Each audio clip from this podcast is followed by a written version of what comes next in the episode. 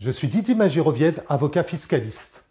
Aujourd'hui, je vais vous présenter la réduction d'impôt Pinel. Conformément aux dispositions de l'article 199 Novo Vicies du Code général des impôts, un particulier qui acquiert un logement neuf jusqu'au 31 décembre 2024 peut bénéficier d'une réduction d'impôt lorsque ce logement est destiné à la location et que certaines conditions spécifiques sont remplies. La réduction d'impôt est répartie sur la durée de l'engagement de location pris par l'acquéreur du bien immobilier. La réduction d'impôt Pinel a succédé au dispositif Duflo depuis le 1er septembre 2014. Le dispositif Pinel ne s'applique pas en cas d'acquisition d'un logement ancien destiné à la location. Dans ce cas, c'est le dispositif de Normandie ancien qui s'applique. Commençons par les conditions pour être éligible au dispositif Pinel. La réduction d'impôt Pinel s'applique aux personnes physiques qui ont leur résidence fiscale en France. Le bien immobilier peut être acquis en direct par la personne ou via une société de personnes fiscalement translucide, c'est-à-dire non soumise à l'impôt sur les sociétés. Il est également possible de bénéficier du dispositif Pinel via l'acquisition de parts de SCPI. Le dispositif Pinel concerne notamment les logements acquis neufs jusqu'au 31 décembre 2024. À cet égard, il est nécessaire que la signature de l'acte authentique de vente ait lieu avant cette date. L'administration fiscale précise qu'un logement neuf est un logement qui n'a jamais été habité ou utilisé avant son acquisition. A noter que le dispositif Pinel s'applique également en cas d'acquisition d'un bien immobilier en l'état futur d'achèvement. Là encore, cette acquisition doit intervenir avant le 31 décembre 2024. Le bien acquis doit être affecté à l'habitation.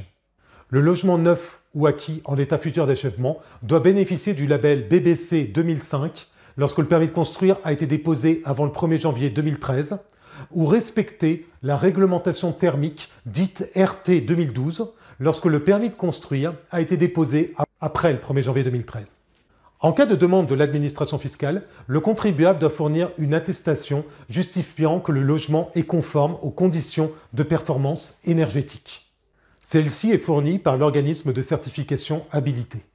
Par ailleurs, le bien immobilier doit être situé en France ou dans une collectivité territoriale d'outre-mer. Il doit toutefois être situé dans un emplacement spécifique, à savoir une zone géographique au sein de laquelle il y a un déséquilibre marqué entre l'offre et la demande de logement. Les communes concernées sont classées par un arrêté en date du 1er août 2014. Il s'agit des zones A, A bis et B1. Pour bénéficier du dispositif Pinel, le propriétaire doit s'engager à donner le bien immobilier en location nue à usage d'habitation principale du locataire. Autrement dit, si le bien est loué en tant que résidence secondaire ou saisonnière, la réduction d'impôt Pinel n'est pas applicable. Le locataire doit par ailleurs être une personne qui ne fait pas partie du même foyer fiscal que le propriétaire, ni un, un ascendant ou un descendant. La durée de l'engagement de location est fixée à 6 ans ou à 9 ans. Cette durée est calculée de date à date à partir de la prise d'effet du contrat de bail. Lorsque l'engagement de location de 6 ou 9 ans prend fin, il est possible de le proroger jusqu'à 12 ans. Si le bien immobilier est détenu par une société fiscalement translucide, comme une SCI non soumise à l'impôt sur les sociétés, L'associé qui souhaite bénéficier de la réduction d'impôt Pinel doit s'engager à conserver les titres jusqu'à la fin de la période d'engagement de location. A noter que la réduction d'impôt Pinel suppose que le montant du loyer soit plafonné. Le montant est distinct selon la zone dans laquelle le bien immobilier est situé. À titre d'exemple, en zone A, le montant du loyer mensuel par mètre carré, charge non comprise, est de 13,09 euros en 2022. En outre, le locataire doit avoir des ressources modestes, déterminées sur la base du revenu fiscal de référence de l'avant-dernière année précédant la signature du contrat de bail, et dont le plafond varie d'une part en fonction de la zone géographique où se situe le bien loué, et d'autre part de la composition du foyer fiscal de ce locataire. À titre d'exemple, en zone A, pour un locataire célibataire sans enfant, le plafond annuel est fixé à 39 363 euros. Passons à présent à la base de calcul et le montant de la réduction d'impôt Pinel. La réduction d'impôt Pinel est déterminée sur la base du prix de revient du logement, à savoir le prix d'acquisition du bien majoré des frais annexes. Ce prix est pris en compte dans la limite de 5 500 euros par mètre carré de surface habitable. Cette limite ne peut pas dépasser 300 000 euros au total. En cas d'investissement via une SCPI, la réduction d'impôt est déterminée sur la base du montant des versements dans la même limite globale de 300 000 euros. Lorsque toutes les conditions sont remplies, le contribuable peut bénéficier d'une réduction d'impôt de 12% lorsque l'engagement de location initiale est de 6 ans et de 18% lorsque l'engagement de location initiale est de 9 ans. Pour les investissements réalisés en 2023, les taux seront portés respectivement à 10,5% et 15%.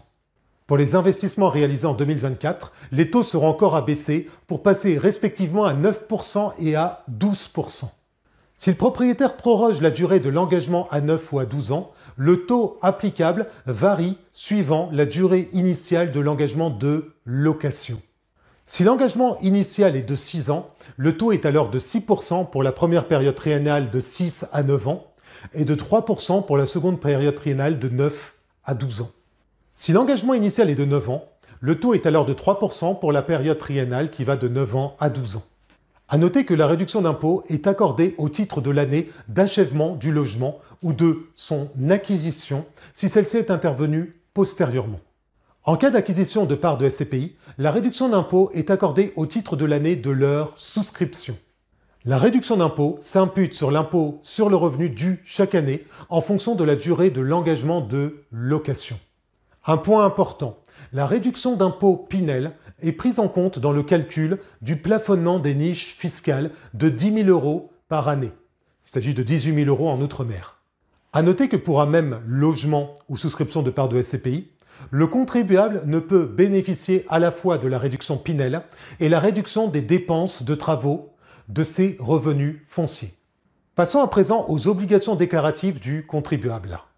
Afin de bénéficier de la réduction d'impôt Pinel, le contribuable doit déposer au titre de la première année d'application du dispositif le formulaire numéro 2044-EB e d'engagement de location. Il doit également remplir une lettre rédigée conformément à un modèle établi par l'administration fiscale. Il convient par ailleurs de fournir une copie du contrat de bail et de l'avis d'imposition du locataire. D'autres justificatifs peuvent être demandés par l'administration fiscale, comme par exemple la copie de la demande de permis de construire, le cas échéant. À l'issue de l'engagement de location, il convient de renouveler l'option pour le régime Pinel si le contribuable souhaite le proroger. A noter que l'option pour le régime Pinel est irrévocable. En cas d'application du régime du micro-foncier, le contribuable doit indiquer en case 4BE de la déclaration numéro 2042 le montant brut des loyers perçus. En plus de la déclaration des revenus numéro 2042, le contribuable doit joindre l'imprimé numéro 2044 s'il relève du régime réel d'imposition. Vous souhaitez en savoir plus sur la réduction d'impôt Pinel? Dans ce cas, n'hésitez pas à visiter notre site fiscalou.fr. Vous y trouverez une multitude d'informations utiles en matière de fiscalité patrimoniale.